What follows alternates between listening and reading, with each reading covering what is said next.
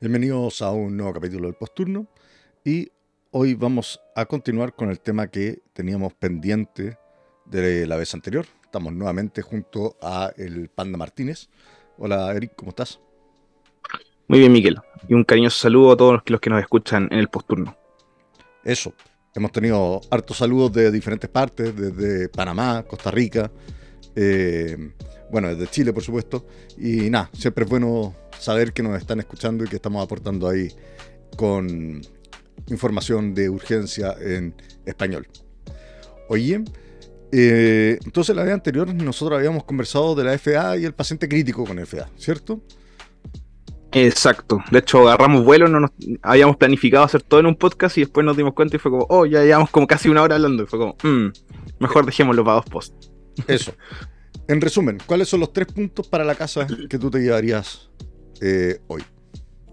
Los tres puntos para la casa del tema anterior que hablamos, que fue el paciente grave con FA, es número uno, pensar que el paciente puede tener una causa de base que esté gatillando todas las alteraciones electrocardiográficas que estamos viendo y por lo mismo tenemos que reevaluar este paciente rápidamente, precozmente, pensando en las diferentes intervenciones que vamos a poder hacer. Ese es como un punto, un punto a considerar. Un segundo punto nuevamente en relación a lo mismo, considerar y atacar qué es lo que estamos pensando en base a su historia, los antecedentes, lo que podamos pillar. Rara vez la causa eléctrica es como por sí sola la que está generando la, la gravedad del paciente, sino que el paciente se presenta con sepsis, con fiebre, con dolor, con anemia, con sangrado, etc. Y probablemente eh, esas son lo que haya que tratar primero. Entonces, esto hay que buscarlo activamente, ser incisivo en, el, en su anamnesis y en base a esto reevaluar, reevaluar, reevaluar. Este no es un paciente que grave con FA, no es un paciente que podemos dejar ahí en el reanimador, sobre todo los primeros media hora, primera hora de nuestro proceso, dejarlo ahí abandonado. No, tenemos que estar mirándolo, tenemos que ir pensando en nuestras acciones porque lo que hagamos en algunos casos puede empeorar acciones en otros escenarios. Y el último punto, considerar la cardioversión eléctrica, ya cuando el paciente en verdad hemos descartado las cosas que puedan causar Em, o gatillar esta FA con respuesta ventricular rápida en un paciente que sea grave, pero entendiendo que lo que vamos a hacer puede ser que uno o no funcione si es que en verdad no atacamos, no identificamos correctamente la patología basal, y dos, sabemos que podemos someter a un paciente a un riesgo de una enfermedad em, embólica cerebral u otro territorio. Eh, y eso es parte del proceso que tenemos que evaluar. Entonces tenemos que tener bien considerado, bien ponderados los riesgos. Eso, ya yo estoy de acuerdo contigo. En el fondo, paciente que está grave, que tiene una FA, eh, rara vez la FA es la causa de la gravedad, sin duda puede contribuir en algo, pero no es eh, lo primordial eh, habitualmente en lo que dentro de nuestras acciones en el fondo. Y por lo general tenemos que ir a buscar alguna causa de base para poder darle tratamiento.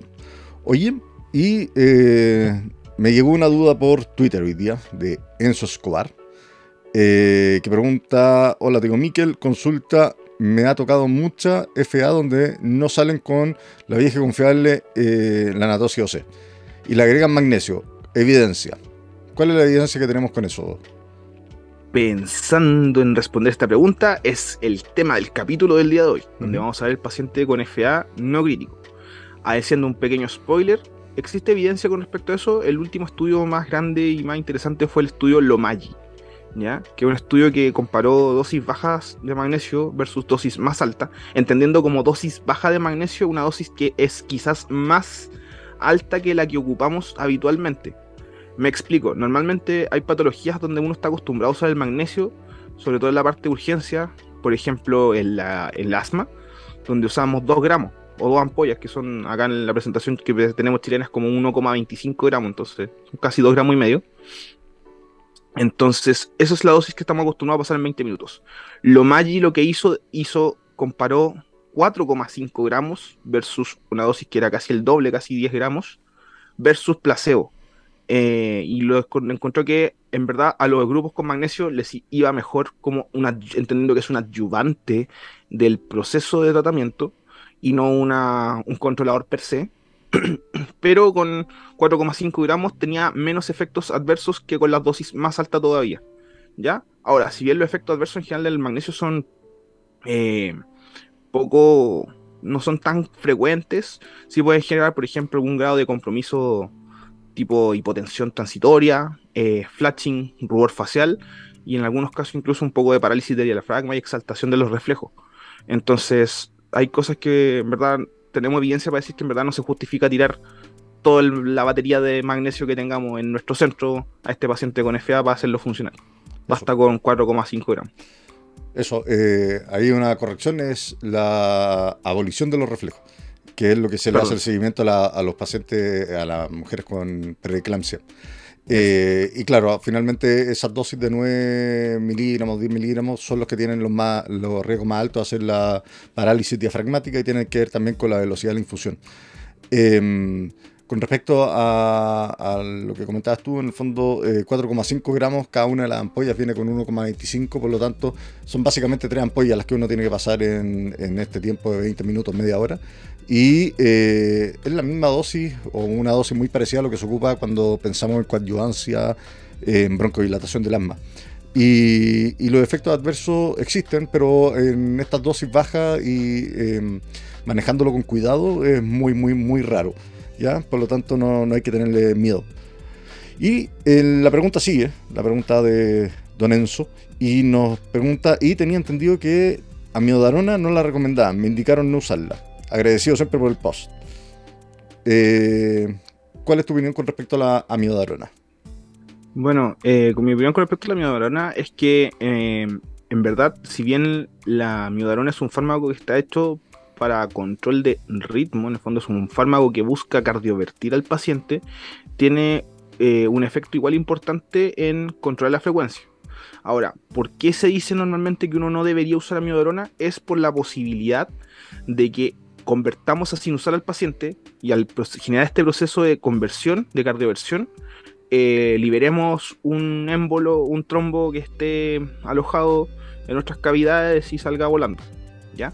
Entonces, ese es como el riesgo teórico, porque más encima puede esta, esta cardioversión no es como inmediata, no es como que le pasemos el bolito de amiodarona y después, perfecto, controlamos todo, descartamos todo, el paciente se va a la casa y el paciente convierta sinusal, puede convertir perfectamente en su domicilio hace un accidente vascular, que yo creo que es como, esa es como la secuencia que uno le tendría cierto grado de medio.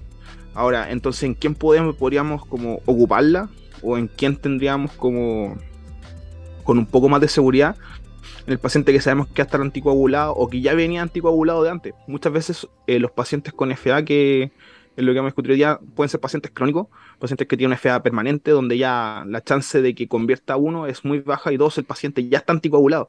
Entonces las posibilidades de tener trombo es muy baja. Entonces en ese paciente la amiodarona puede ser una opción. Ahora, ¿tenemos otras opciones antes que? Sí. Podemos eh, usar otras cosas y recuerden siempre buscar la causa de base. a lo mejor por ahí está el hecho de por qué no, no te anduvo tan bien con el anatosis. Que también vamos a discutir algunas cositas. Eso. Eh, lo otro que hay que tener ojo con la miadorona es que un paciente que está inestable, la miadorona en infusiones rápidas puede provocar hipotensión. Y eso puede agravar también el, cuadro hemodinámico del paciente. Eh, hoy en día existen alternativas mejores y más seguras que, la miadorona, lamentablemente no están ampliamente disponibles. Y el riesgo es lo que decía Eric, que en el fondo hagamos la corrección sin querer del paciente. Eh, de todas maneras, la miadorona sigue siendo uno de los fármacos eh, o sea, uno eh, probablemente es de los antiarrítmicos más disponibles que tenemos en los servicios de urgencia.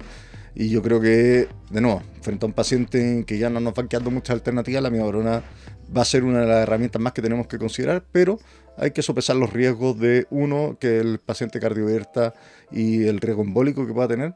Y lo segundo es el tema de las velocidades de infusión y de administración y por los em, y con el tema del, de la hipotensión y la inestabilidad hemodinámica que puede generar. El resto de las complicaciones de la miadorona por lo general son más a largo plazo y tienen esta, este riesgo de generar hipotiroidismo y también de generar eh, fibrosis pulmonar, pero eso sin duda en la urgencia no es algo que eh, nos vayamos a enfocar mucho nosotros. Así que eso, con respecto a la duda del Twitter. muchas gracias, muchas gracias por hacer de preguntas. Eso, y siempre es un agrado ahí poder seguir participando. Oye, em, entonces, eh, ahora vamos a hablar del paciente con FA, pero que no es crítico. En el fondo, el paciente que no se nos viene muriendo, que no va a pasar al REA. Entonces, ¿cómo empezamos con esto? ¿Cómo, cómo ordenarías tú este tema? Ya, en este tipo de paciente, una vez que ya descartamos, porque el paciente se ha presentado al triage y evaluamos al paciente en triage y vemos que en verdad no viene crítico, no viene muriéndose, evaluación primaria por lo demás tranquila, eh, no aparenta ser como algún riesgo vital inminente y lo podemos pasar a un otro box o que espere un poquito dentro de las capacidades de nuestro servicio de urgencia. Eh, nosotros tenemos que tratar de determinar algunas cosas, principalmente es como si esta FA es la causa de los síntomas y la causa de lo que está llevando a consultar al paciente. Esto puede ser ya sea porque tenga una respuesta ventricular, por ejemplo, rápida, eh, o una respuesta ventricular eh, inapropiadamente lenta, que es lo que llamamos la FA bloqueada. Lo otro que podemos considerar también es que en verdad puede ser que este antecedente de una fibrilación auricular sea solamente un antecedente. Es decir, el paciente está en su basal, está con una fibrilación, está en sus frecuencias habituales, no hay mayores cambios, el paciente venga por otra cosa. ¿Por qué es importante esto? Porque la FA como comorbilidad como factor de riesgo cardiovascular y como tratamientos que uno administra, eh, puede limitarnos en algunas opciones y nos obliga a considerar otras cosas. Por ejemplo, si el paciente está en tratamiento anticoagulante y se golpeó en la cabeza, cambia la gravedad del paciente en el sentido de que nos va a obligar a hacer algunos estudios que en, un paciente quizá de la misma edad, sin esta patología y sin estos medicamentos, no vamos a tener que hacer. Entonces nos complica un poco la cosa. ¿Ya? Y por último, lo otro que podemos hacer es que, en verdad, si el paciente en verdad llegó con un hallazgo nuevo, eh, como hola sabe que en verdad no tengo mayores molestias, pero quizás algunas palpitaciones, algo así, o se tomó un electrocardiograma y en verdad apareció esto, y ahora qué hacemos? Y el paciente está tranquilo, sentado, mirando ahí, un poco aburrido. ¿Ya? Y ahí tenemos que hacer alguno un poco más de revisión. Y en ese caso, principalmente ver si es que apretar dirigidamente síntomas factores de riesgo para ver alguna otra complicación. Por ejemplo, el paciente sea un paciente cardiópata, paciente añoso, paciente embarazada, o que tenga, por ejemplo, algún antecedente de enfermedad del ámbito cardiovascular. Incluso está descrito en estos casos que algo que quizás puede sonar un poco agresivo, lanzado para lo que estamos acostumbrados nosotros acá en, el ámbito, de, sobre todo chileno, que es decirle, ¿sabe qué? Perfecto, lo más probable es que si usted no tiene estos factores de riesgo, lo a mandar para la casa y vuelva en 24 horas con cardiólogo. Pero eso es otro tema. Eso, en el fondo, eh, lo importante es eso, saber si es que la FDA está contribuyendo a los síntomas o no. Eh, muchas veces pacientes jóvenes, sobre todo eh, cuando hacen estos holiday heart, que llegan eh, después de un gran carrete, muchas veces con consumo de sustancias o de mm, bebida energética y ese tipo de cosas, llegan con una FA. Eh, muchas veces los síntomas en el fondo son muy claros en esos pacientes y esos pacientes acusan mucho. Ahora, después tenemos otro grupo de pacientes que son los pacientes ya que son adultos mayores y a ese grupo de pacientes eh, muchas veces tenemos que determinar si es que la FA está contribuyendo o no a los síntomas que siente o si es que es solamente un antecedente mórbido que tenemos. Eh, la gran mayoría, o sea, no, no, sé si la gran mayoría, pero gran parte de los pacientes van a saber eh, que tienen una arritmia, van a saber que están con tratamiento anticoagulante y en algunos casos vamos a hacer nosotros el diagnóstico, vamos a tener los primeros hallazgos y si es que empezamos a darnos cuenta que todo el cuadro está explicado por esta arritmia, bueno, vale la pena hacer eh, algunos estudios, como mencionabas tú, eh, en el fondo el electrocardiograma de todas maneras y el resto hay que ir viendo los síntomas, ir a buscar isquemia, ir a buscar alteraciones electrolíticas, y, em, em, embarazo en mujeres más jóvenes, etc. Eso. Y esos pacientes eventualmente podrían estudiarse de forma ambulatoria con cardiología y, sin tener eh, necesariamente un aumento en, la, en su mortalidad. Ahora, cuando tú tienes que definir cuál es el tratamiento a dejarle para la casa, porque en el fondo no lo vas a mandar sintomático para la casa. ¿Qué es lo que va a hacer? ¿Va a manejarle el ritmo, la frecuencia, da lo mismo? Ahí eh, tenemos dos pilares del tratamiento. Un pilar que ha sido muy discutido, sobre todo en el ámbito de la literatura cardiológica, que es definir si el paciente le hacemos lo que se llama el control de ritmo, una estrategia pro control de ritmo, o una estrategia que apunte al pro control de la frecuencia. ¿Ya? Eso es un tema que eh, ha dado para dime y direte a lo largo de la historia, con su argumento a favor y en contra. Y el segundo pilar que vamos a tomar es definir si el paciente requiere un tratamiento anticoagulante o no. ¿Ya? Con respecto y hincándole un poco más al diente a la, pelea entre el control de ritmo o el control de frecuencia, ¿qué es lo que se ha visto? Diversos estudios análisis muestran que en verdad no hay una diferencia en la mortalidad eh, entre ambas eh, estrategias. Eh, sin embargo, se sabe que en verdad el control de ritmo tiene un mejor sustrato fisiopatológico. O sea, por algo nosotros tenemos un nodo sinusal que manda un impulso, tenemos la pata auricular. Entonces, por algo estamos, estamos construidos de esa forma y funcionamos mejor de esa forma. ¿Ya? Además de que el paciente que lo dejamos en FA de forma perpetua eh, tiene el riesgo de las complicaciones embólicas si es que no lo anticoagulamos. ¿Ya? Por lo demás, se sabe que igual el control eh, de frecuencia solamente, sin controlar ritmo, nos puede llevar a lo que se llama la perpetuación del FA. Generar tanta alteración a nivel eléctrico que finalmente el paciente es incapaz de volver a sinusal y se mantiene exclusivamente en su eh, fibrilación auricular. Y eso puede generar eh, alteraciones en la remodelación cardíaca. Que si bien los estudios grandes habían mostrado que no había diferencia como en la mortalidad, por, tampoco es bueno desde el punto de vista fisiopatológico tener remodelación al miocardio. Eso, pero también hay que, es importante tener en consideración quién es el paciente que uno tiene al frente. Muy diferente el paciente, volviendo al caso de los pacientes jóvenes con un Holiday Heart, que habitualmente tienen un corazón sano. Eh, esos pacientes probablemente el control de eh, ritmo sea una mejor estrategia, mientras que cuando uno tiene un paciente que ya es mayor de edad, que es hipertenso y que probablemente ya tiene remodelación del miocardio por otras causas, probablemente en ese grupo de pacientes también el definir el control de frecuencia sea una mejor alternativa y sea una alternativa que sea menos, eh, quizás menos dañina para ese paciente. Y yo creo que ahí es muy importante ver...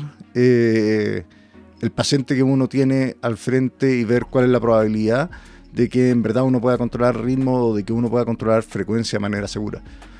Lo otro que es importante tener claro es que el control de ritmo, si bien es más fisiológico, eso no quiere decir que el paciente no vaya a caer o no vuelva a caer en una FA. Por lo tanto, mucha, gran parte de estos pacientes igual van a necesitar un tratamiento anticoagulante, ya que existe la posibilidad de que nosotros logremos manejar el ritmo en la urgencia, pero una vez que los mandemos para la casa vuelvan a caer en, en FA de forma intermitente y eso también aumenta su riesgo de embolia.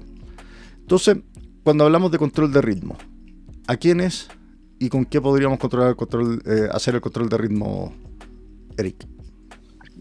Uno de los grupos de pacientes que nosotros hacemos control de ritmo, ya lo discutimos en el episodio previo, que es el paciente hemodinámicamente inestable, que no logramos eh, obtener control con las medidas iniciales. ¿Ya? Eso lo vamos a dejar fuera de la discusión en este momento. Y hoy día nos vamos a centrar en el otro grupo. Eh, en quiénes de los pacientes tranquilos, por así decirlo, vamos a hacer control de ritmo para eh, poder hacer o poder plantear, se tienen que dar algunas condiciones que están definidas. Primero, eh, tenemos la certeza que el paciente no tenga un trombo en su aurícula izquierda. ¿Ya? Y para eso eh, tenemos que el uso, usamos una herramienta que lamentablemente no está tan disponible como quizás quisiéramos en los servicios de urgencia, que es el uso de la ecocardiografía transesofágica se sabe que el, ecocardio transesofágico tiene una sensibilidad, o sea, perdón, un valor predictivo negativo del 100%. Es muy, muy bueno para descartar que en el fondo el paciente no tiene trombos en su interior y nos da la luz verde para, poder hacer un control de ritmo. ¿Ya? Pero técnicamente igual es complejo. Es un paciente que requiere estar sedado, que requiere en el fondo un procedimiento invasivo y que lamentablemente no hemos encontrado una forma no invasiva de, no de realizarlo. ¿ya? El ecocardio transtorácico de superficie no logra tener una visualización adecuada de la estructura, por sobre todo lo, de la orejuela, que es donde se alojan, recordemos, la mayor parte de los trombos. Entonces, es una herramienta que si bien es muy útil, quizá en un ambiente más hospitalizado, en una unidad coronaria, por ejemplo, nosotros la urgencia no la tenemos tan disponible. ¿ya? En este caso, como no podemos usar esto, tenemos otras dos opciones. ¿ya? Y la opción es que el asumamos nosotros que el paciente no tenga un trombo dentro y eso lo podemos eh, asumir sabiendo que el paciente cuando comenzó sus síntomas. ¿ya? La probabilidad de que un paciente que inicia sus síntomas con menos de 48 horas, idealmente menos de 24 horas, tenga un trombo que vaya a significar, al generar un control de ritmo, un evento embólico significativo, es muy, muy baja. ¿Ya? Pero tenemos que tener cierto grado de eh, confianza, certeza y eh, también un poco de tirarse a la piscina en tener que confiar bien en el relato del paciente y determinar que el paciente efectivamente comenzó sus síntomas de tal y tal forma, tal y tal momento, y tenemos que echarnos nosotros un poco al bolsillo la posibilidad de que el paciente no se haya percatado los síntomas, que finalmente es eso, no es algo que es objetivo completamente, algo que depende de un componente subjetivo, que ahí dependiendo de los diferentes equipos puede ser, eh, pues nos puede permitir trabajar más cómodo o menos cómodo dependiendo de qué tanto le creamos a la anamnesis. Ya. Eso, y complementar que eh, estos pacientes con síntomas de menos de 48 horas o 24 horas tienen que tener un chat bajo, ¿ya? No, no, puede ser un paciente de alto riesgo para tener un, un émbolo, ¿ya? Eh, y eso también es importante tenerlo en consideración. O sea, si ya tiene un paciente que va a tener un chat alto, independiente de cuando haya empezado los síntomas, uno debiera dejarlo con tratamiento anticoagulante. Y esa, lo que tú mencionas, es efectivamente el pilar como último al que uno llega, que fue como ya perfecto, no tenemos certezas técnicas a través de un ecocardio transesofágico, no tenemos tan claro que el paciente tenga un inicio de síntoma o tenga un riesgo cardioembólico alto, entonces lo que hacemos con eso es llevar ese riesgo de nosotros a lo mínimo posible. ¿Y cómo se hace eso? Dejando al paciente anticoagulado, que tenga una anticoagulación efectiva, idealmente con antagonista de la vitamina K por al menos tres semanas. ¿ya? Con eso en el fondo le damos tiempo suficiente al cuerpo a que termine de eh, hacer una lisis de todos los coágulos que se hayan formado, si es que están ahí, y posteriormente eso nos permita de forma segura realizar una cardioversión. Entonces, Ahora, ¿cuál es el tema con eso? Un poco para, eh, para resumir, entonces, las cosas que se tienen que juntar es, uno, que haya una certeza por eh, en, ecografía transesofágica de que no hay trombo. Dos, que el paciente haya tenido una anticoagulación efectiva por tres semanas con antagonista de vitamina K. Tres, asumir que el paciente eh, tenga síntomas de menos de 48 horas e idealmente menos de 24 horas. Y todos estos grupos de pacientes van a tener un chat que sea bajo. Ese es el resumen de a quién uno podría beneficiar con control de ritmo. Así es. Ahora la pregunta es cómo lo hacemos. Eso, ¿con qué? ¿Con qué? Ahí nuevamente existen eh, algunas opciones tenemos un pilar farmacológico que, y un pilar eléctrico. El pilar farmacológico lo podemos lograr a través de algunos fármacos que si bien la literatura norteamericana menciona varios, algunos, muchos de ellos no están disponibles dentro del fármaco, del arsenal chileno, ¿ya? Pero ahí tenemos, de lo que sí tenemos son dos. Por lo menos tenemos la amiodarona, que ya algo hicimos spoiler al comienzo de este programa, donde por ejemplo administrando un bolo de 150 miligramos a pasarlo en 10, minutos y posteriormente completar una infusión de 1 miligramo por minuto por 6 horas y luego 0,5 miligramos por 18 horas, eh, podríamos llegar a obtener la cardioversión del paciente. Esto más o menos lo logramos, como en, si no me equivoco, en un 60-70%, un poco menos de los casos. También existe, está escrito la opción de realizar una carga oral de 30 miligramos por kilo. Recordemos que la miorona también existe en pastillas. Otra opción es el usar otro medicamento que es el flecainide, el cual puede con 100 a 400 miligramos por violar por una vez también lograr más o menos tasa de éxito sobre el 50%. ¿ya? Y estas nuestras opciones como farmacológicas. Eh, sin embargo, existe otra opción que es la cardioversión eléctrica, que es exactamente la misma que ya conversamos en el paciente inestable, pero aquí tenemos nuestro, eh, nuestra posibilidad finalmente de volver a hacerlo en un paciente tranquilo, con no tengamos un setting tan apurado en el que tengamos que actuar. Eso. En el fondo, la, la cardioversión eléctrica por lo general es bastante segura y muchas veces tiene menos efectos adversos que, que los medicamentos que dejamos como antiarrítmicos. Eh, yo, honestamente, cuando me ha tocado hacer cosas de este estilo en la urgencia, eh, yo creo que la cardioversión eléctrica es mucho mejor, es mucho más sencilla y es mucho más rápida. ¿ya? Lo otro es que después de dejar la cardioversión eléctrica, después de hacer la cardioversión eléctrica, debiéramos elegir dejar también algún otro antiarrítmico, eh, como el flecainide o como la miodarona, para mantener después este, este ritmo en el fondo en estos pacientes. ¿Y cuáles son las complicaciones que podemos tener del control de ritmo, Eric? Y están principalmente dadas por la patología que estamos hablando, que es la complicación embólica. ¿Ya? ¿Por qué? Porque en el fondo, el posterior a hacer una estrategia de control de ritmo, el músculo no es que lo controlemos y vuelva al tiro a ser el músculo sano, fuerte que debía ser. ¿ya? Puede quedar con episodios de aturdimiento y eso puede generar nuevos episodios trombóticos que puedan nuevamente embolizar y generar un daño peor que la enfermedad misma que estamos tratando. ¿ya? Además, por ejemplo, está descrito que los pacientes que con algunas morfologías especiales de la orejuela son capaces de formar trombo incluso a pesar de estar anticoagulados. Entonces, tampoco eh, eh, tenemos así como una certeza mil por ciento, al mil por ciento de decir que no va a pasar nada. Siempre existe el, riesgo, el riesgo de que ocurra algo, ¿ya? Poco, escaso, lo sabemos manejar, pero siempre existe una cosa, una opción, ¿ya? Lo mismo está con que el paciente en verdad haga una FA paroxística. Una vez que nosotros hacemos una cardioversión, esta cardioversión puede ser para toda la vida, como que puede ser para dos minutos depende mucho en el fondo del paciente que seleccionemos y los factores que estemos teniendo. Entonces, ¿cuál es el problema? Que hagan FA paroxística pueden nuevamente generar, eh, caer en FA, volver a caer a sinusal, a revertirse solo, espontáneo, y generar embolía en este cambio de switch del ritmo. ¿Ya? Además están las complicaciones propias de los fármacos que estemos usando, por ejemplo la miodarona, que ya puede tener un efecto hipotensor si es que la administramos demasiado rápido Perfecto. Entonces, ese es el control de ritmo. Y entonces, ¿a quiénes le ofrecemos el control de frecuencia? El control de frecuencia se lo ofrecemos idealmente en este momento a todos los que no sean candidatos a control de ritmo. Bien.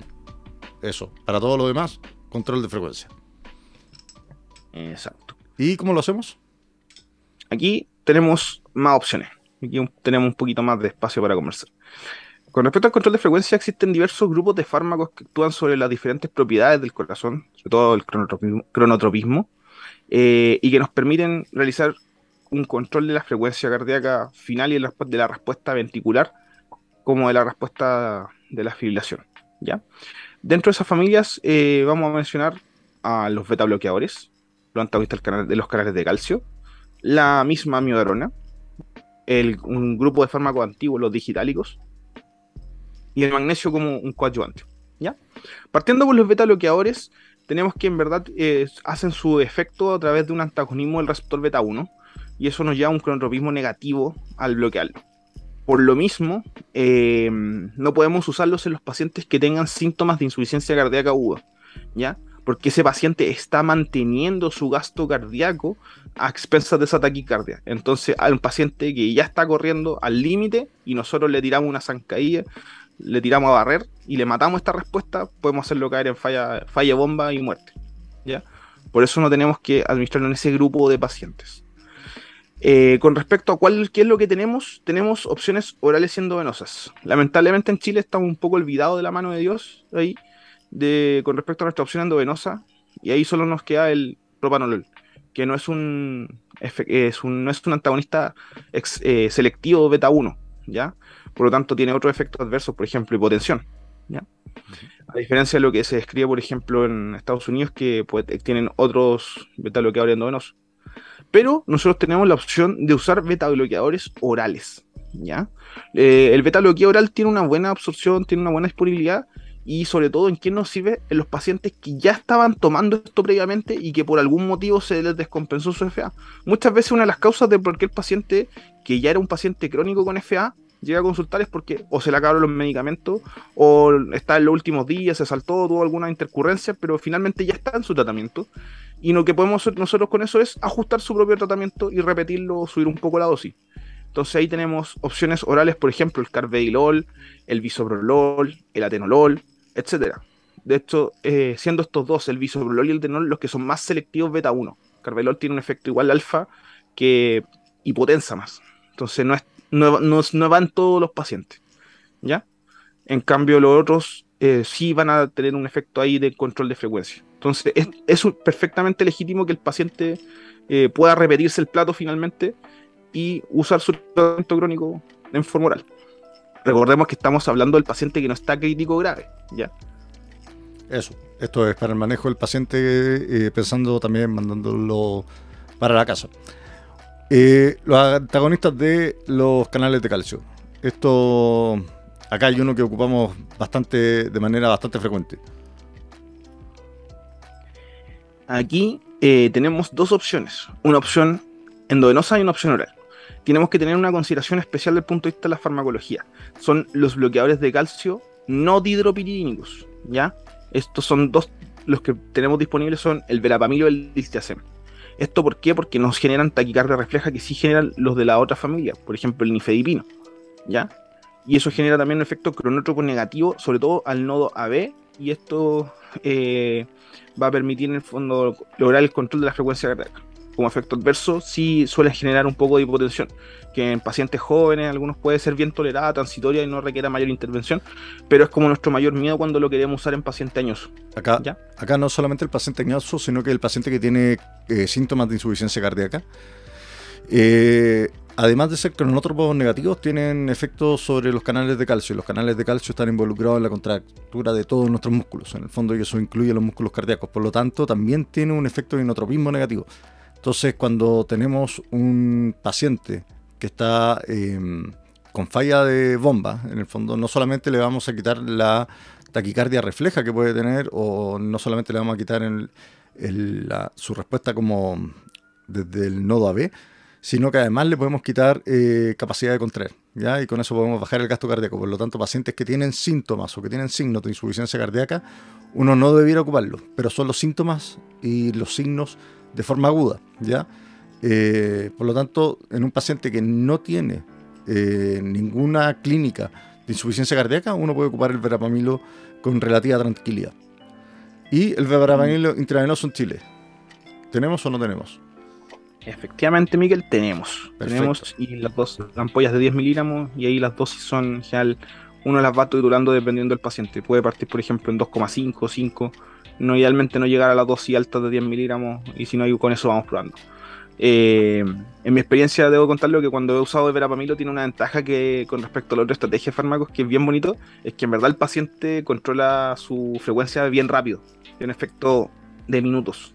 Entonces alguien que en verdad llegó sintomático pero no grave, le pasamos verapamilo a un paciente joven y en verdad al ratito ya el paciente se siente bien, controla frecuencia, monitores frecuencia entre 80 y 90, todo bien tiene esa, pequeña gracia, ¿ya? Pero sabiendo usarlo.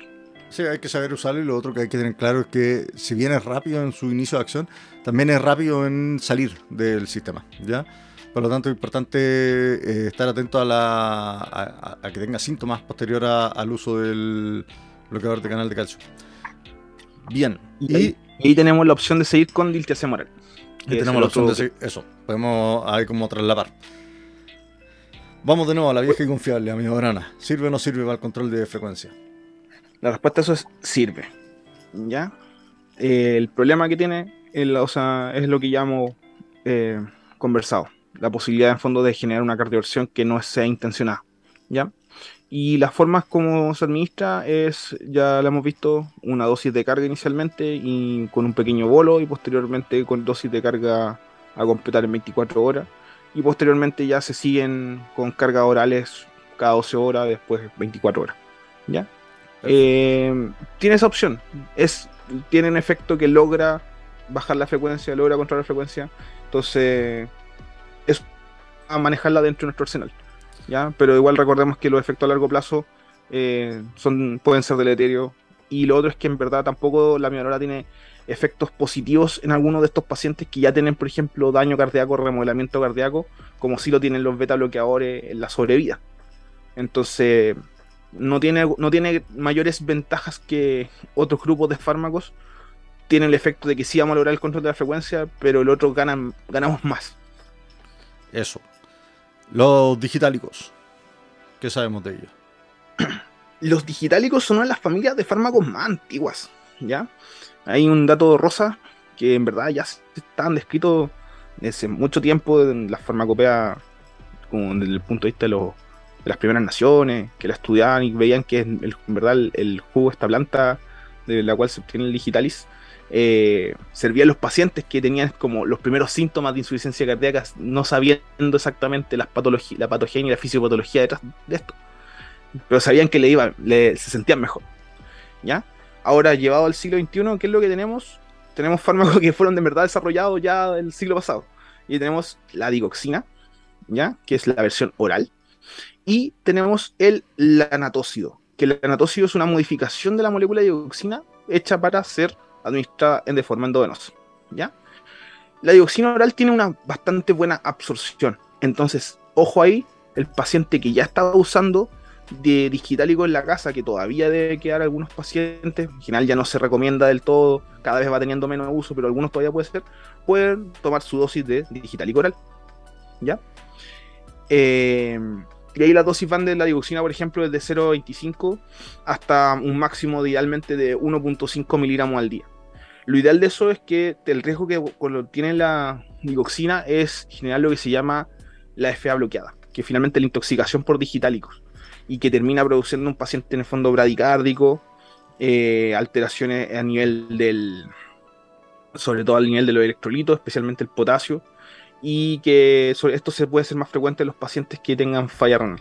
¿ya? Entonces es un fármaco que tiene mucho adverso, si bien es un fármaco bueno. ¿ya? Lo malo que tiene también en lo agudo es que no es rápido. ¿ya?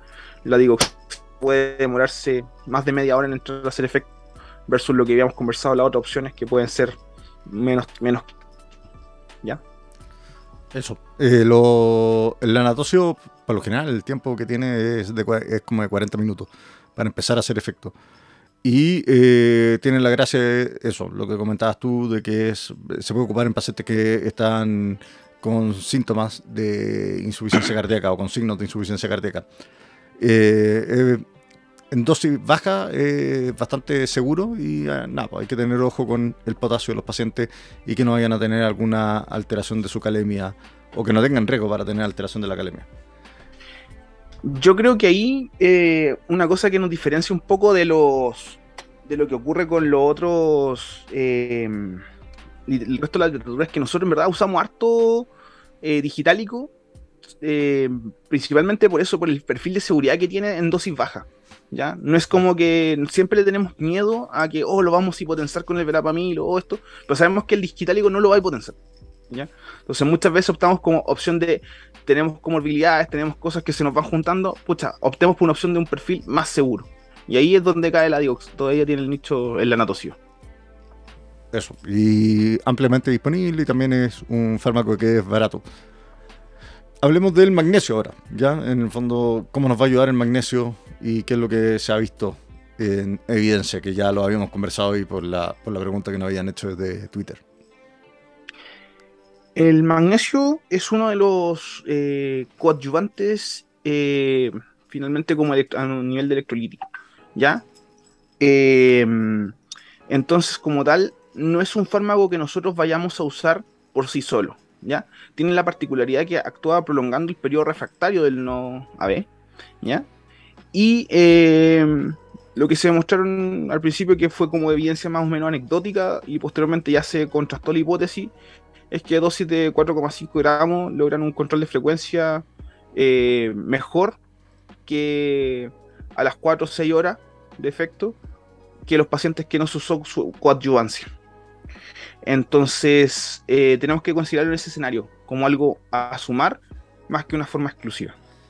Eso. Y de nuevo, al igual que en el tema de la broncodilatación, no es un efecto así inmediato, mágico, en que pasamos magnesio y se resuelven los problemas del paciente, eh, tiene un periodo de, acción en el fondo y estamos hablando de 4 a 6 horas en ambos casos. ¿ya? No, no esperen que la respuesta magnesio sea inmediata en, ninguno de los escenarios en que ocupamos magnesio, salvo la precalancia, en que así, ahí sí es bastante inmediato su, su efecto pero en lo que es asma y en lo que es eh, control de frecuencia en los pacientes con FA, eh, 4 a 6 horas es cuando logran mejores resultados y no es algo instantáneo.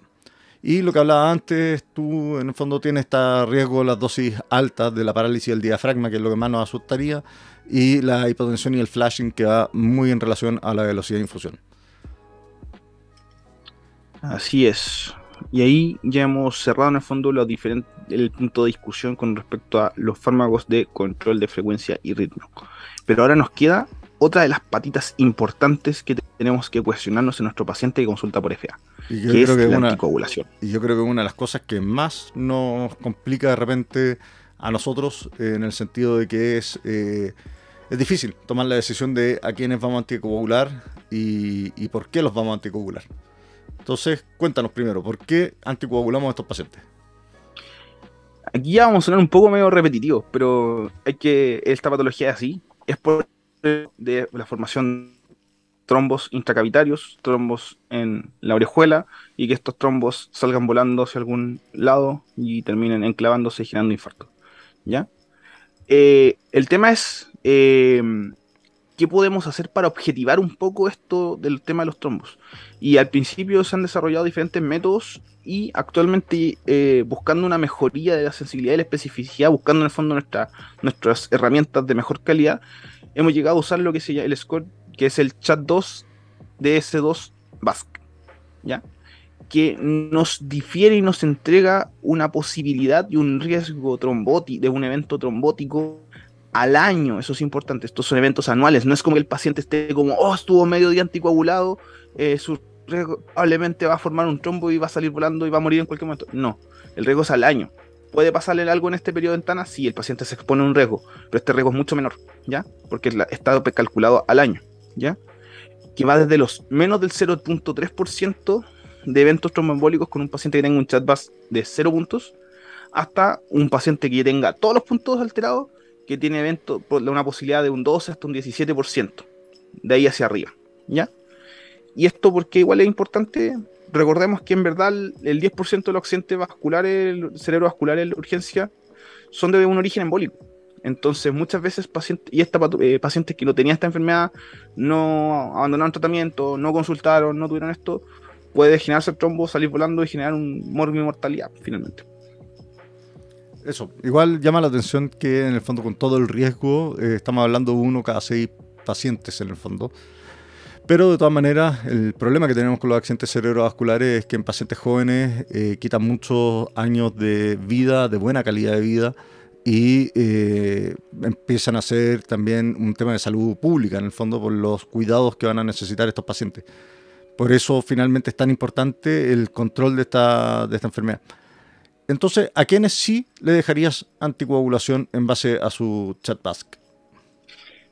ahí nosotros tenemos que sacar nuestra calculadora favorita, meternos a la web, sacar el cálculo y vamos a ver que a los pacientes que tengan un riesgo de 2, eh, perdón, em, mayor a 2 en hombres y mayor a 3 en mujeres, porque hay un punto de diferencia dado por el sexo, estos pacientes tienen indicación de anticoagulación.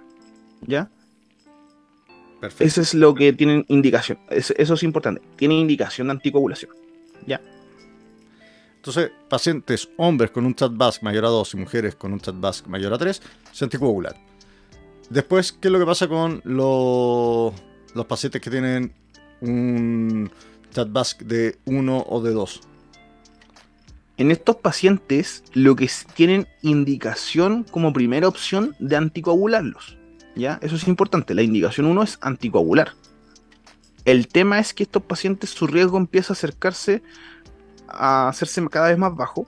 Entonces, se podría plantear como opción, como un plan B, el uso de la aspirina, entendiendo que esta opción no es tan eficaz como anticoagularlo. ¿Ya? Eso es importante. Es como un poco de que el paciente se va a llevar un poco del riesgo del efecto eh, tromboembólico, pero nos ahorramos un poco el tema de la anticoagulación en este paciente que no, es, no deja de ser menor. ¿Ya? no es, no es, no es bacán estar anticoagulado por la vida. eso. Entonces, pacientes con chat BASC, hombres que tienen de uno y mujeres que tienen de dos, la primera opción es anticoagular y la segunda opción es aspirina. ¿Y por qué empieza esta discusión? Porque el riesgo de sangrado y de complicaciones por la anticoagulación se acerca al riesgo del de, beneficio de anticoagular. Por lo tanto, ahí poniendo la balanza queda bastante más equilibrado y por lo tanto es más difícil eh, tomar esta decisión y la segunda opción es la aspirina, pero la aspirina no es un anticoagulante, sino que es un antiagregante plaquetario y puede ser no eficaz para el manejo y la prevención de los, eh, del trombombolismo que, puede generar la FA. ¿Y a quienes no le dejaría anticoagulante? A los pacientes que, masculinos que tengan un chat de 0 y a las, a las pacientes femeninas que tengan uno, un chat de 1. Recordemos que por el solo hecho de ser mujeres va a tener un punto dado por el estudio original. ¿ya? Estos pacientes tienen un riesgo al año muy bajo, que en verdad someterle a un tratamiento preventivo de anticoagulación eh, se asocia a mayores eh, riesgos que beneficios. ¿Ya? Entonces estos pacientes en verdad no tienen una indicación de anticoagulante. Perfecto. ¿Y qué es, lo que pasa con, grupo? qué es lo que pasa con el paciente con alto riesgo hemorrágico? Con el otro score que tenemos que es el Hasbled. Una vez nosotros hemos tomado la decisión de anticoagular al paciente, tenemos que ver si es que este paciente va a tener un riesgo de sangrar por, por el anticoagulante y que eso le repercuta en morbimortalidad. Ahí nosotros sacamos otro score, que es el Hasbled. ¿Ya? Un Hasbled alto no significa que el paciente tenga una contraindicación. ¿ya? De hecho, muchas veces el Hasbled alto tiene un menor, o sea, es la posibilidad que tenga una hemorragia es más baja que tenga un accidente pólico. Sin embargo, nos lleva a considerar nosotros, eh, y aquí ya nos salimos de la parte como estrictamente como un algoritmo, de que en verdad tenemos que esa, información que tomar y presentar a nuestro paciente para tomar una decisión. ¿ya? ¿Por qué? Porque pacientes con Hasbled alto eh, puede ser dado por factores de riesgos modificables con los que nosotros podríamos tratar de intervenir y hay, hay factores de riesgo que ya no van a poder modificar. Entonces hay pacientes que pueden optar y decir, sabes que en verdad no, no, tengo cero interés o en verdad este paciente ya no se justifica finalmente eh, prevenir a tan largo plazo en el fondo un evento embólico como que en verdad lo ponemos en riesgo si, de tener un evento hemorrágico usando terapia anticoagulante y en ese paciente ahí sumando, restando haciendo el poco del efecto sastre que tenemos que hacer los médicos, podamos tomar una decisión adecuada a nuestro paciente. ¿Ya? Perfecto. Entonces, sí, a todos los pacientes con hombres mayor a 2 y mujeres mayor a 3 en su chat bask. No a todos los hombres con un puntaje 0 y las mujeres con un puntaje 1. Y los pacientes hombres que tienen un puntaje 1 y las mujeres que tienen un puntaje 2, debiéramos eh, dar anticoagulante como primera opción, pero si no, se puede ocupar la heparina. Y con respecto al riesgo hemorrágico, hay que considerarlo en cada paciente. Eh, existe este score que es el Hasbled, no es una contraindicación absoluta, pero eh, es importante conocer los riesgos y los beneficios que va a tener nuestro paciente con el anticoagulante. Oye, ¿y qué fármaco ocupamos? Mantenemos a los pacientes los pinchamos en la urgencia, les ponemos una VIC de varina, eh, los mandamos para la casa con Davigatran. Big de Parina para la casa para todos. No, mentira. no, mentira. Ahí la, tenemos diferentes opciones dependiendo de en qué escenario estemos. ¿ya? La primera opción es la más antigua que más tenemos todos, que es las heparinas. Ya sean sus versiones fraccionadas o no fraccionadas, dependiendo de los riesgos, función renal y todo, pero es lo que nosotros principalmente usamos cuando necesitamos usar la vía parenteral, ejemplo, paciente hospitalizado. ¿Ya? Ahí no vamos a entrar mayores en discusiones de cómo se preparan las VIC, cuál es cuál. ¿Ya?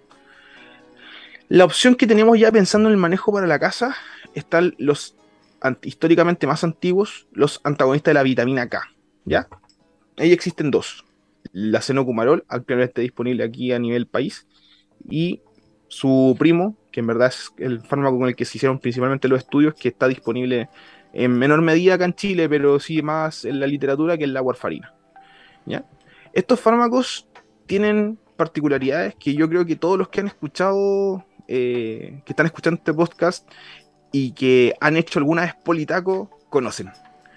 Que tienen, no tienen contraindicación absoluta, pero tienen una variabilidad para lograr el efecto y los niveles que necesitamos. Que me acuerdo yo le decía a mis pacientes que varía con el sol, la luna y la estrella. ¿Ya? Pacientes que pueden, si tú tenías vaya en Politaco y vaya a dar dosis de este fármaco, te vas a dar cuenta que hay pacientes que pueden ser muy ordenados teniendo todas las cosas, hay pacientes que les va perfecto con su dosis, con dosis muy baja, hay pacientes que toman dosis eh, dignas de un mamut y que no logran los niveles. Simplemente hay alteraciones a nivel de los citocromos, a nivel de alteración de, su sistema que finalmente no logra tener todo esto, ¿ya? O probablemente esté consumiendo algunos interacción, etc. Entonces son muchos factores que entran en la ecuación, no todos, no, todos ellos los podemos em, controlar. Entonces genera periodos en el fondo en el cual el paciente pueda estar subtratado, o sea, sin el efecto anticoagulante, y periodos en los que el paciente puede pasarse hacia el otro lado y tener eh, riesgo hemorrágico elevado, ¿ya? Y si eso lo sumamos a otras circunstancias, a otros riesgos, puede someter al paciente a patologías peligrosas. Ahora, el tema que tenemos es que los antagonistas de vitamina K, eh, al ser los más antiguos, son los que tienen más validez. Eh, es contra lo que se compara, en el fondo, eh, los nuevos anticoagulantes. Y siguen manteniendo indicaciones, o sea, se siguen manteniendo como indicación exclusiva de algunas patologías con alto riesgo embólico, ¿cierto? Entonces, ahora vienen los nuevos anticoagulantes, los NOAC, los que no necesitan tanta monitorización. ¿Cuáles son esos? Ahí eh, la industria farmacéutica ha desarrollado varios y vamos a mencionar ya tres. El Davigatran, el Rivaroxaban y el Apixaban. ¿ya? Estos diferentes NOAC han mostrado ser por lo menos tan efectivos como los antagonismos de la vitamina K, siendo mucho más estables en su acción, por lo tanto no requieren un monitoreo eh, con exámenes como el INR, por ejemplo, que sí requiere los antagonistas de vitamina K pero tienen algunas contraindicaciones donde han mostrado que no, no, han logrado llegar al efecto que hacen eh, los fármacos más antiguos, que esos son la alteración de la función renal dependiendo de los niveles de, del fármaco, los pacientes embarazadas, que ahí estamos limitados a tener que usar heparinas muchas veces, y un subgrupo de pacientes que vale la pena especificar que es lo que se llama el paciente que tenga una FA valvular. ¿Qué es lo que entendemos como una FA valvular de forma operativa? Es el paciente que tenga una fibrilación auricular, pero que esté asociada a una estenosis mitral, sea esta al menos moderada a severa según la evaluación ecocardiográfica. ¿Ya? Ese paciente en verdad su riesgo está aumentado y los ahí los NOAC no han logrado eh, vencer a los antagonistas. ¿Ya? Y la otra opción son los pacientes que tengan las válvulas mecánicas, que en el fondo tener, reemplazar endotelio por fierro genera un estado protrombótico aumentado. Eso. Entonces tenemos las alternativas que son la heparina no fraccionada, que por lo general se deja en bomba de infusión, y lo ocupamos en casos muy, muy reservados eh, en la urgencia y ya para pacientes hospitalizados. Eh, es difícil de titular, hay que estar midiendo el TTPK, por lo tanto eh, la única gracia que tiene es que uno la puede apagar rápido y uno lo puede revertir rápido. Después está la parina eh, eh, de bajo peso molecular, la enoxaparina, y en el fondo eso nos ayuda mucho en casos como, por ejemplo, la, mujer embarazada, que es lo que puede recibir en el fondo. Después tenemos los antagonistas de vitamina K, que son los anticoagulantes orales más antiguos, el acenocumarol y la warfarina, que son tremendamente inestables, pero que son los que tienen todos los estudios con los que se han em, todos los estudios que se han hecho y tienen indicaciones que son exclusivas como eh, las válvulas mecánicas eh, y la FA valvular y además se pueden dejar eh, en dosis para pacientes con alteración de la función renal. Y finalmente tenemos los nuevos anticoagulantes que son el dabigatran, rivaroxaban, apixaban, que pueden ser tan efectivos para la FA habitual que nos toca ver, pero hay que tener ojo con los pacientes de nuevo, función renal alterada, embarazo, la FA valvular que explicaba Eric y las válvulas mecánicas. Eh, la otra particularidad que tienen estos NOAC es que es muy difícil poder monitorizarlo en la urgencia. En el fondo no, no vamos a ver alteraciones del INR como se ven con la vitamina K. Por lo tanto, es más difícil poder determinar el, si es que el paciente está eh, bien anticoagulado o no. Y lo otro es que eh, la reversión también es tremendamente compleja eh, y tremendamente cara, ¿ya? en el sentido de que, por ejemplo, para el de trans se ocupa el idar idarucizumab, que eh, es caro y tampoco tiene mucha utilidad si es que el comprimido se tomó hace más de 8 horas, ¿ya? Y ya para el Rivaroxaban y el Apixaban está el Nexanet, que es carísimo y no está en Chile, y que también tiene las limitaciones que tiene el Idarucizumab. Así que eh, son más difíciles de manejar cuando ya tenemos complicaciones. Y em, estos pacientes finalmente ya como para poder ir cerrando, porque va a ser un capítulo casi de una hora. Eh, ¿Para dónde irían, Eric? ¿Los hospitalizan, los maneja ambulatorio? Como todo buen interno de medicina debe saber, la respuesta a todas sus preguntas que le hagan un tutor, la respuesta es depende. Depende, depende de qué? De la patología de base que esté teniendo el paciente, ¿ya? Si, tiene una indicación, por ejemplo, un paciente que tenga un FA con respuesta ventricular adecuada, levemente rápido, está teniendo un infarto, el paciente se queda hospitalizado, no por el FA, sino por el infarto, ¿ya? O está haciendo una infección, por ejemplo, una pielonefritis, una cosa que unas, o requiere alguna cirugía, se queda hospitalizado, pero por su patología de base. Los pacientes que hayan presentado complicaciones, eh, ya sea embólica, pacientes que hayan estado complicaciones eh, con su anticoagulación y que hayan presentado sangrados, por ejemplo, que sean peligrosos, o que hayan llegado inestables, ¿ya? Y ahí tenemos que considerar también que los pacientes eh, que debutan no es igual debut, igual hospitalización, ¿ya? Eso es importante tenerlo en consideración. Entonces eso es dependiendo del fondo de la causa, de lo que esté pasando, del resto de la coctelería que tenga el paciente dentro de su historia que nos lleve a tomar la decisión. ¿Ya? En el fondo, el patología de base, eh, si que tiene indicación de hospitalizar, se hospitaliza. Pacientes que tienen una FA que se complicó o que está inestable. Y eh, la, recomendación es que no todos los debuts de FA van a terminar hospitalizados. Uno puede empezar con tratamiento y uno puede asegurarse de que el paciente eh, controle los síntomas, lo que lo llevó a consultar. Uno decide dejarle la anticoagulación y uno los puede mandar a su control ambulatorio. ¿Y al ambulatorio? ¿A quiénes entonces? Se tienen que cumplir algunos criterios, idealmente, para poder mandarlo de forma ambulatoria. Que es, número uno, que el paciente esté estable. ¿ya? Nosotros no mandamos un paciente choqueado para la casa, idealmente. O por lo menos conscientemente. Eso. Pacientes que hayamos, le hayamos hecho una cardioversión eléctrica exitosa en un paciente sin riesgo. De hecho, ahí eh, los canadienses son los líderes de, del manejo en proambulatorio, de llegar, cardiovertir paciente rápido y mandarlo todo ambulatorio. Ojo. Este, este, este, segmento del episodio está dedicado al profesor Hans Klausdorff, que nos abandona en urgencia UC y se va a dar una, una vuelta a las tierras canadienses. Te queremos, Hans. Te extrañaremos. Eso.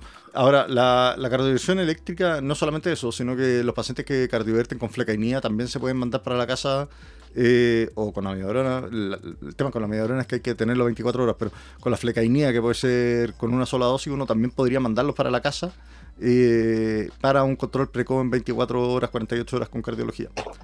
¿Qué otro paciente?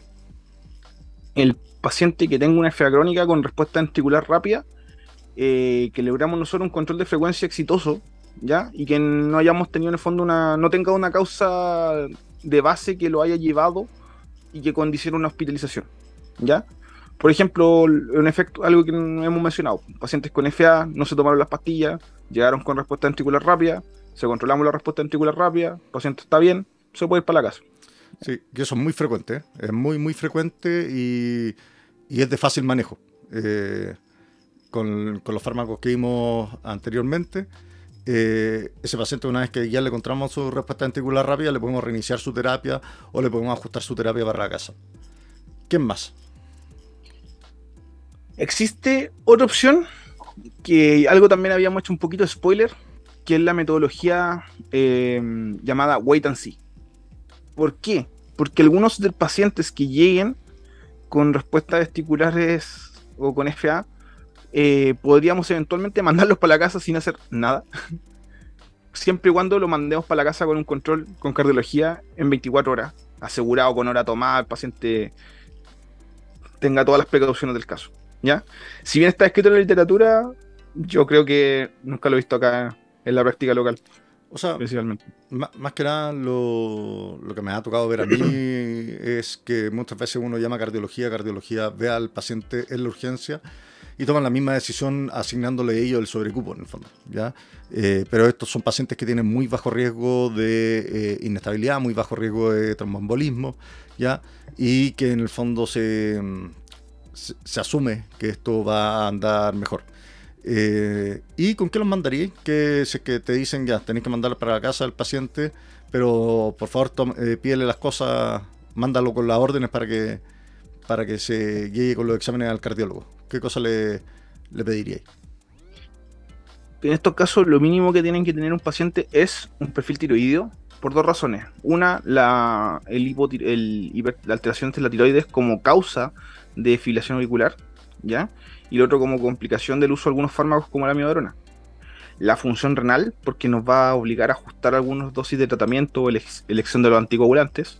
Por lo mismo, una coagulación basal es siempre ideal tener eso evaluado antes de partir un tratamiento. Y un examen imaginológico llamado ecocardiograma transtorácico. ¿Por qué? Porque ya vimos que en ese caso hay que ir a buscar valvulopatías, hay que ir a buscar fracción de eyección eh, para determinar qué otros fármacos se puede beneficiar el paciente. Pensemos que finalmente un poco algo, que, algo bonito de la cardiología es que comparten muchos mecanismos y como tal comparten muchos tratamientos. Entonces, un beta bloqueador le va a bien a un paciente que tenga FA y también le va a bien al paciente, este mismo paciente tiene insuficiencia cardíaca con fracción de eyección disminuida. ¿ya? O hay algunos fármacos que podemos usar que sean más hipotensores si el paciente es hipertenso. Entonces ahí podemos hacer ajustes y consolidación de tratamiento. Ojo que eh, el ecocardiograma transtorácico tiene como objetivo eso, ir a buscar valvulopatía y fracciones de eyección. Eh, ir a buscar, eh, en el fondo, alteraciones de la diástole, ir a buscar si es que tienen hipertrofia ventricular, etcétera no tiene como objetivo ir a buscar coágulos, ¿ya? Y eso es importante en el sentido de que el, paciente no se va a hacer un ecocardiograma transtorácico para eh, descartar eh, la presencia de coágulos. Es solamente para ver cómo está el resto del corazón, ¿ya? Por lo tanto, la disposición del paciente es hospitalizar, según la patología base, FA complicado e inestable, eh, los debut no siempre se hospitalizan y podemos manejar en el ambulatorio al paciente que ya está estable, el paciente que se cardiovirtió de manera exitosa y que no tiene riesgo, un paciente que se logra el control de frecuencia exitoso cuando hay una FA crónica que tiene una respuesta ventricular rápida en que identificamos una causa como la adherencia a tratamiento, por ejemplo. Eh, el paciente que puede tener control en cardiología en 24 horas, que podemos ocupar esta metodología de wait and see, en que lo mandamos para cardiología nomás y no le hacemos nada en la urgencia. Y es que le vamos a pedir algo eh, como estudio, el perfil tiroideo, la función renal, coagulación basal y pedirle el ecocardiograma transtorácico. Eric, ¿algunos puntos para la casa o algún mensaje que quieras dejar finalmente? Punto número uno, em, conocer tu arsenal farmacológico. ¿Ya? Eh, conoce lo que tienes, revisa sus dosis, revisa el fármaco que esté tomando el paciente, porque muchas veces, si son pacientes crónicos, manteniendo la misma familia de fármaco, podemos lograr el control del paciente, de la frecuencia, si es que ese es el problema. ¿Ya? Eh, de lo mismo, y punto dos, conoce tu anticoagulación y conoce tu paciente, porque diferentes esquemas eh, aplican a diferentes pacientes y algunos les pueden hacer mal, eh, por lo tanto tienen sus limitaciones. Y número tres, em, entender que si bien esta patología puede ser un poco alarmante a veces, sobre todo al principio, porque puede ser bien sintomática, si logramos controles y logramos hacer un buen manejo de la urgencia, no necesariamente requiere hospitalización, ¿ya? Y eso que igual finalmente está asociado a menores costos para el sistema, a menores costos para el paciente, y exponemos al paciente a menores riesgos de estar hospitalizado. Nunca es bonito estar hospitalizado. Bien, yo estoy de acuerdo con los puntos que dices tú, eh, un poco volviendo así como a todo lo que ha sido FA. Eh, siempre busquen la causa de la respuesta ventricular rápida, siempre busquen la causa de por qué un paciente con FA puede estar inestable. No se queden en que la respuesta es la FA. Eh, la gran mayoría de las veces la FA es un antecedente nomás, o es algo, o es un síntoma más de lo que uno está viendo, o un signo más de lo, de lo que uno está viendo pero no necesariamente va a ser la, causa de la inestabilidad de un paciente. ¿ya? Rara vez es realmente la causa de la inestabilidad del paciente. Estoy de acuerdo con Eric que hay que conocer muy bien los fármacos con los que uno dispone, ¿ya? Y eh, lo último es eh, siempre dejar empalmados a estos pacientes con cardiología.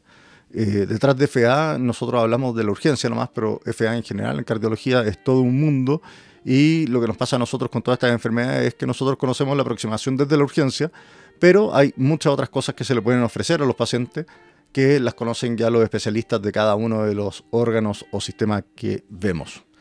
Así que eso, respondimos preguntas, hicimos resúmenes eh, y hablamos prácticamente de todo FA en una hora y media, una hora cuarenta entre los dos capítulos, que es demasiado. Sí, pero es un tema grande. Eso. Es uno de los grandes temas de la medicina en, en todo aspecto. Bien. Vamos con la salida entonces para que la gente pueda ir a descansar. Ah, y un último aviso utilitario. Eh, logré hacer que aparezcan los primeros capítulos o los capítulos iniciales en el Spotify. Eh, así que para que lo revisen y porque me habían estado preguntando qué pasaba con esos. Así que creo que al fin lo logré. Así que eso, un abrazo grande a todos y nos estamos viendo la próxima semana. Saludos a todos.